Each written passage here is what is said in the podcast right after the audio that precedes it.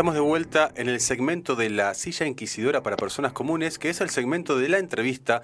Hoy tenemos el agrado de, poder hablar sobre la amistad eh, con Dante Aimino, doctor en filosofía.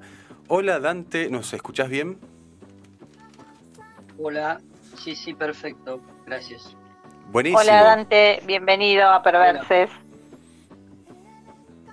Hola. Te saluda, bueno, Sonia, eh, Roy y Jorge que están acá del equipo de Perverses. Buenas noches, ¿qué tal? Hola, buenas noches. Bueno, Dante, eh, la verdad que... Muy bien. Eh, Perverses es un programa que reflexiona y se ríe. Eso yo te lo dije ¿no? cuando, cuando te invité.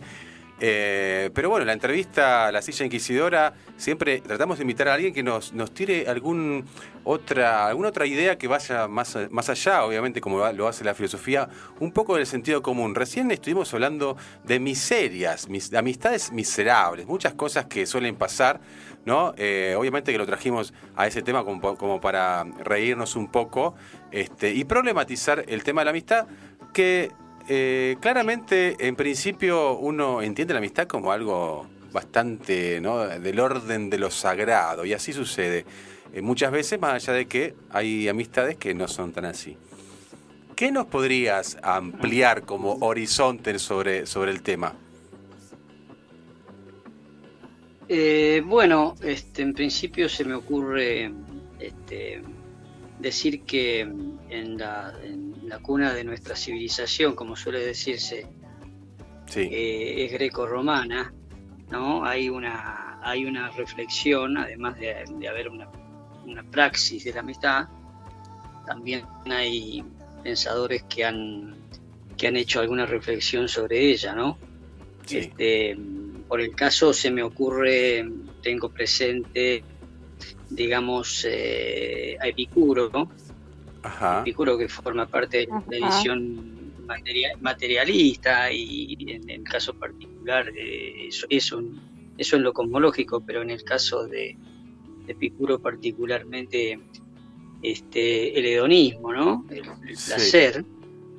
Eh, ¿no? como norte de, la, de, la, vida buena ¿no? para la filosofía y ahí da una, una cierta descripción de la amistad este, que bueno, voy a tratar de refrescar ahora porque no, no lo tengo así como muy, muy al tema, digamos. Eh, eh, eh, pero él, él, dice básicamente de que en la amistad, contrariamente a lo que se pueda pensar, digamos, del desinterés, en la amistad hay, hay un interés, digamos que no, no, no llega al instrumentalismo, ¿no? De hacerse amigos solamente por el hecho de, abusar de alguna conexión, ¿no? De alguna relación, sino que eh, este, hay una, un acercamiento espiritual, por supuesto, pero que no, eso no quiere decir que no haya una búsqueda, una búsqueda de cierta, cierta utilidad que no,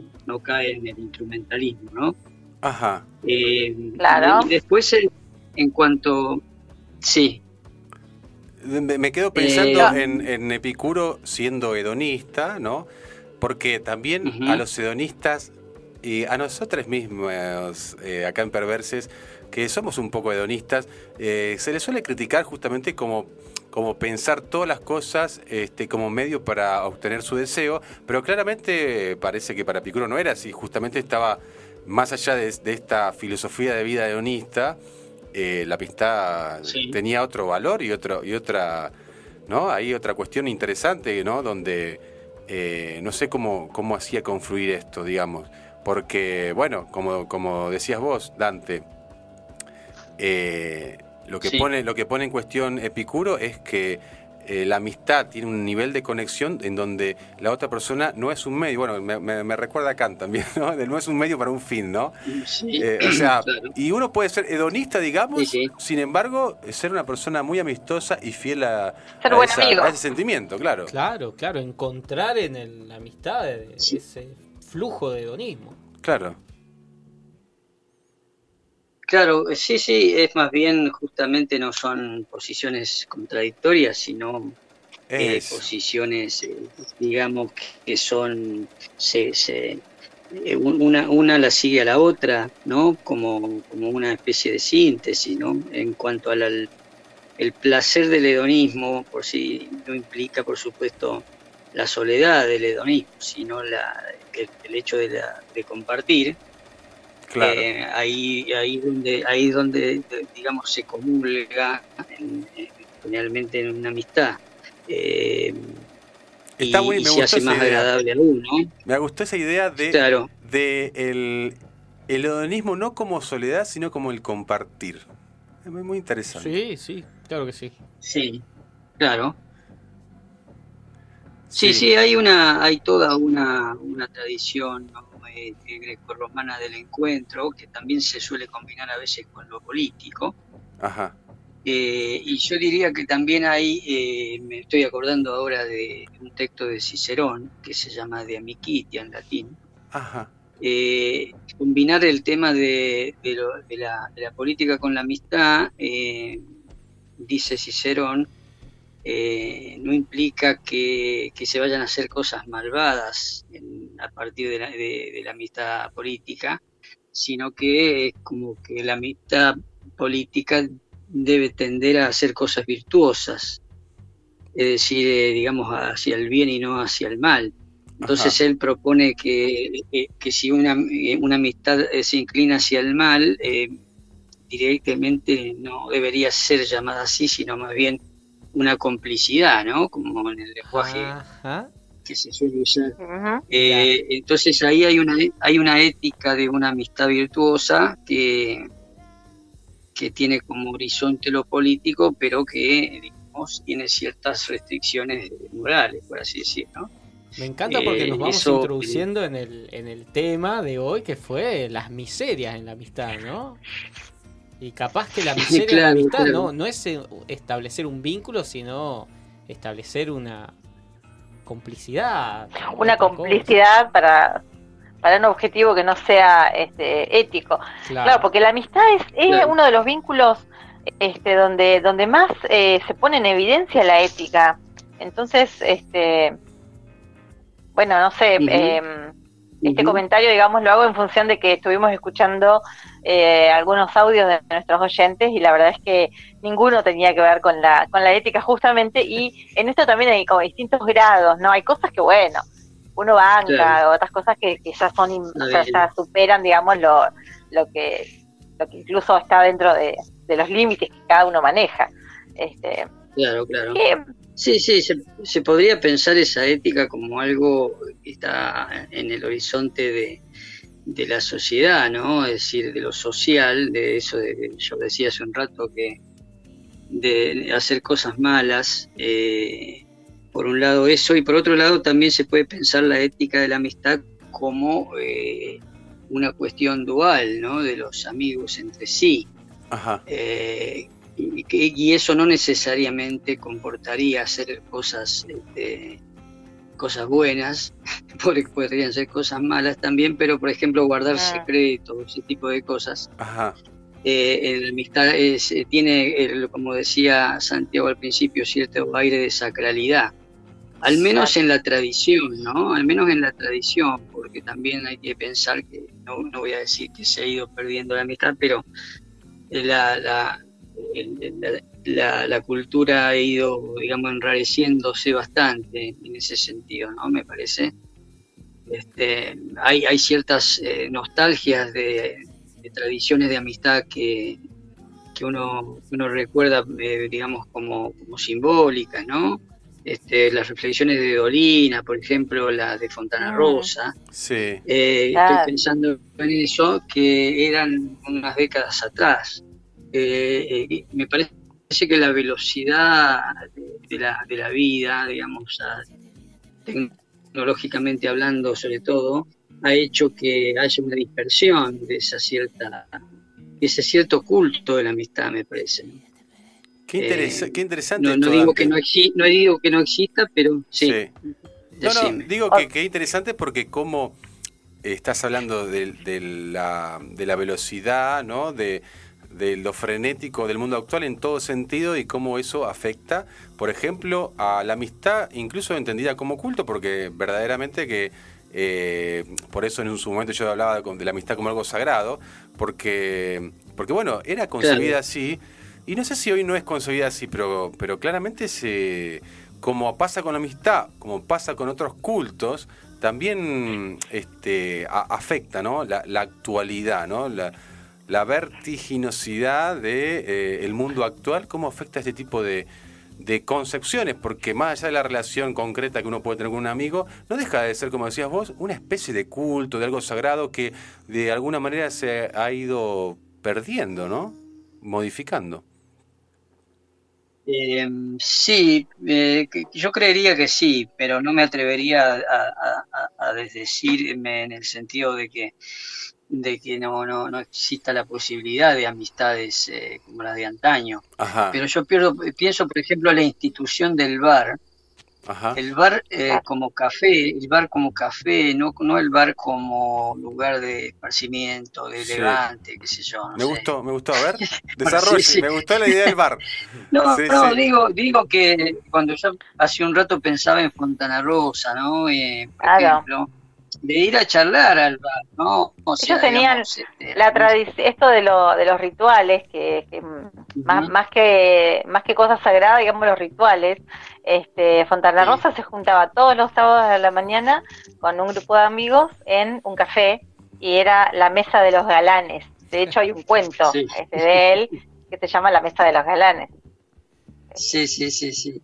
Y sí, tal cual. Este, sí, se me ocurre que a la luz de las de las circunvoluciones de la cultura, digamos, no solamente evoluciones, sino involuciones, a veces eh, pienso que la noche de, la mesa de los galanes podría ser, eh, digamos, acusada, por así decir, de, machista, ¿no? En el sentido que eran todos varones.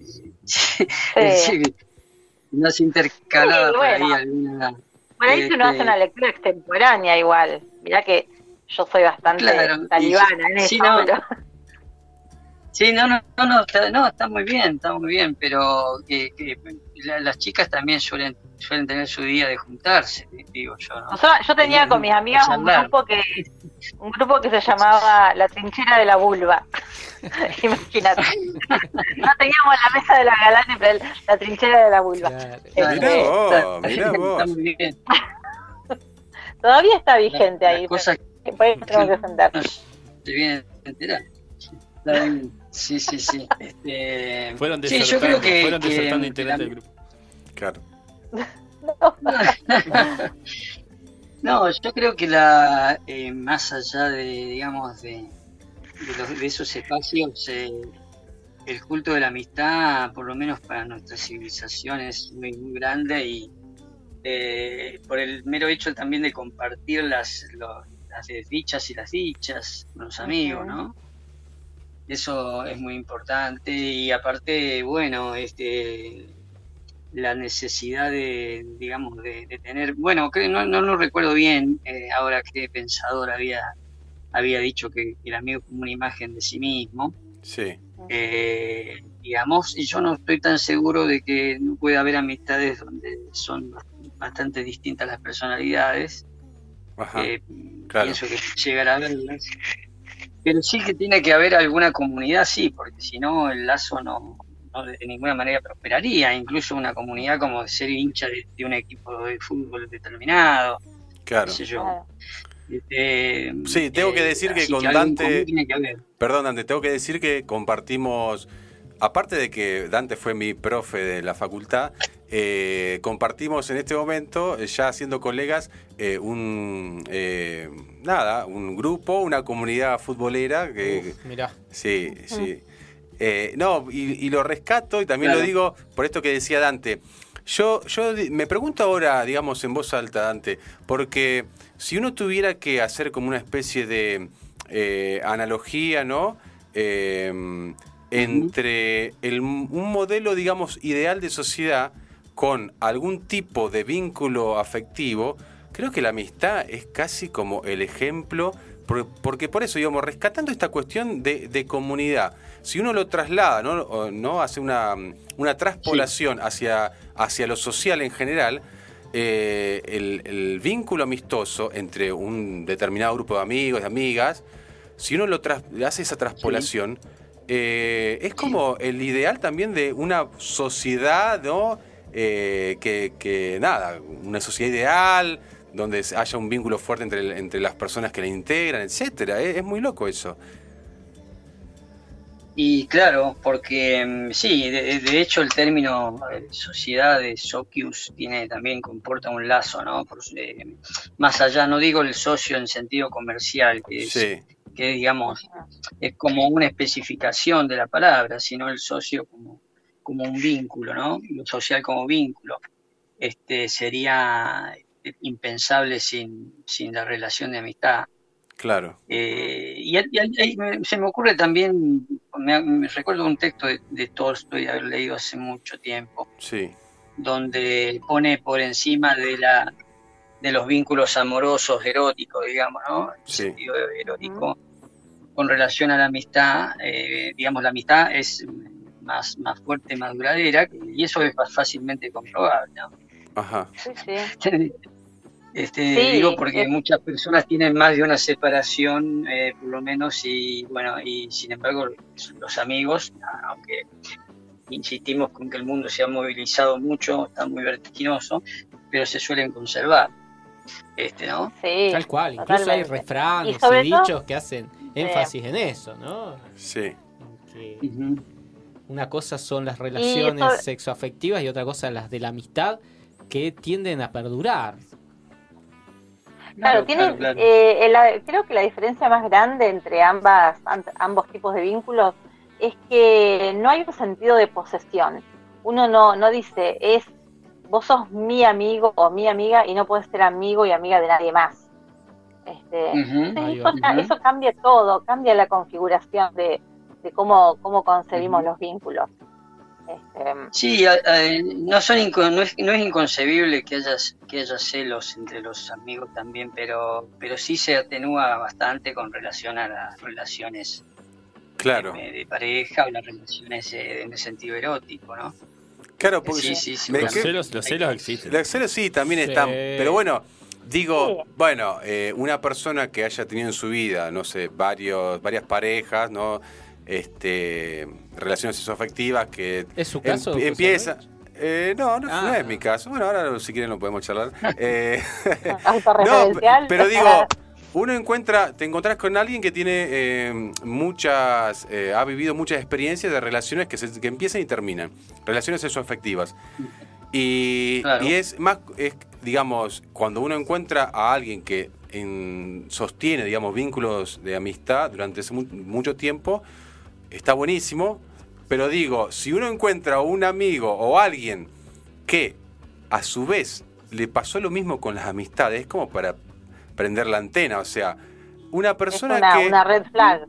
Claro, o sea, ya es como para sospechar. Una persona que tuvo muchos amigos y que terminaron esas relaciones este, ¿no? Eh, afectivas, pero desde la amistad. Porque justamente hay algo, hay algo que, que hace que uno pueda sostener en el tiempo, como decía Roy, que perdure la amistad. Pero si uno encuentra a alguien así, algo raro hay. Una de las cosas que, como decía, como decía Dante, uno de los de las características de la amistad es que no es utilitaria.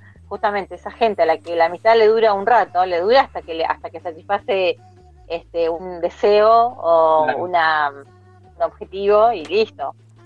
Este, sí, sí, sí. Por supuesto que sí. Este, también hay que pensar que, que hay eh, las rupturas de, así como la ruptura de pareja suele determinar, suele ser unilateral a veces, ¿no? Sí. Eh, suele, suele pasar, eso es frecuente, de que, de que una de las partes no quiera separarse y la otra lo decida como algo ya que no tiene vuelta. También, ojo que también en la amistad pasan ese tipo de cosas, ¿eh? Es decir, sí este, puede pasar y pasa. De hecho, de, a, lo mejor la, la, otra parte se mandó una macana importante y, y, en esa ética de la cual hablaba yo, de alguna manera esa ética se rompe y alguien decide también decir, bueno, Este, hasta acá llegó la amistad, es decir, no es eh, inconcebible. Este, digamos que no hay, yo creo, no creo que haya eternidades de ningún tipo. Eh, Este, Sí, Claro. sí, no es sí, sí. Acá vino el baldazo de realidad, che. Todos vamos a morir. Claro, a las contingencias. sí, pero, Claro. pero es, la síntesis es como una de las éticas más fuertes es la ética de la amistad, digamos. Sí, claro. O sea, sí. Es, es una ética. Por eso, porque por más que uno la, la puede analizar y buscarle la vuelta para encontrar la grieta, ¿quién, quién está en desacuerdo con que la amistad es un- una relación, un, un sentimiento eh, tan noble, ¿no? En algún sentido. Se, se cuela en los mitos más antiguos que tiene Sí. eh, no- Ujú. nosotros que hacemos humanidad. Sí, incluso con, Sí. contra Dante, que vos de esto sabés seguramente un poco, Sí. incluso contra la naturaleza beligerante del ser humano, ¿no? En términos quizás hasta nietzscheanos, eh, la, la amistad pone, le pone en jaque esa, esa teoría incluso, ¿no? Tal cual. Claro, claro. Este, sí, sí. Este, eh, hay- sí, hay, hay un, hay un lazo ético, un lazo que implica o presupone una ética que, que hay que cuidarlo, porque a veces por, por- por descuido, incluso por torpeza, no necesariamente por, por malas intenciones, se puede dañar, ¿no? Me parece a mí. Este, por ejemplo, el abandono, ¿no? Cuando te reclaman, "Eh, che, no viniste más, Sí. Cosas así. Y la- eh, una parte de la ética sería, digamos, cierta fre- cierta frecuentación, digamos, Sí. Sí. de hablar, aunque sea por, por- por medios, eh, digamos, no directos, ¿no? Claro, Este, mensaje, algo. y- Ujú. y- Algún contacto. este, exacto, si no es una cuestión así, de- como decíamos hace un rato, y algunos de ustedes también, una cosa meramente instrumental que, que en algún momento combinó alguna de las partes o incluso las dos, pero no, no, no, no se sostuvo en el tiempo. Claro. Eh, y, y a veces yo digo que a veces son tonterías las que suelen dañar ese, ese lazo, eh, digamos en el sentido que no se, no se pensó lo suficiente, Claro. eh, no sí. se calculó, la no se calculó el carácter o la personalidad del amigo Sí, sí. o la amiga y se cometió algo que no es a lo mejor eh, con mucha mala intención, pero sí produjo daño Claro. eh, este, se puede pasar este, ese tipo de cosas también. sí. O sea que eh, no hay que, es decir, que no hay que darlo como por sentado que no va a pasar nunca nada. Me refiero, ¿no? No voy a decir nada más. Sí, sí. Este, por eso hablo de, de un cierto, de incluir en esa ética cierto cuidado, ¿no? En, en sentido Exacto. amplio. Me, Exacto, me gusta sí. esta, esta Cuidar idea. la amistad. Sí, sí, cuidar la amistad. Incluso me gusta la idea Cuidar la esto de que muchas veces hay amistades que se cortan, se rompen o se dañan por una tontería. Nos vamos a quedar con Sí. eso, Dante, Sí, sí. porque, porque no tenemos más tiempo y nada, tenemos que, sí, no tenemos, tenemos que seguir con el programa que nos queda poquito para pasar al, al disco Perfecto. histórico. Así que te agradecemos Bueno, mucho, bueno, Dante, Bárbaro. tu disposición. Sí, sí. Bueno, muchas gracias a ustedes por llamar. ¿eh? Te mandamos un Muchas abrazo gracias. grande. Muchas gracias. Muchas gracias, Un abrazo grande. Chau, chau. Abrazo, abrazo grande. Chao. Bueno, pasaba eh, Dante Aimino, doctora en filosofía. Me quedó realmente eso último de esas tonterías que a veces terminan dañando una amistad y de tener en cuenta, ¿no? Eh, los detalles, la personalidad, el carácter de la otra persona, el contexto, como para eh, no, no nos apuremos a romper con la amistad. Aguantemos A un mí poco. se me vino, ¿sabes qué se me vino así en la mente? El, el secreto. Sí, el secreto- habló del secreto. El secreto de la amiga que te dice, Sí. ¿sabes que me mandé este? Y vos, digamos, si vos tenés esa, esa cosa de la amistad Sí. y vos decís, mm, viste, no, lo- tenés- porque por ahí hay cosas fuertes. Sí, son- pueden claro, ser muy claro, hay que ver qué tipo de Claro, está pero- contando. A mí me quedó la reflexión de diferenciar el vínculo propio de la amistad del vínculo utilitarista, ¿no? Sí. Como, bueno, la amistad que va hacia la idea de bien o la amistad que va hacia la idea de utilidad. Sí. Me, me cerró un montón. Interesante, Sí, interesante. sí,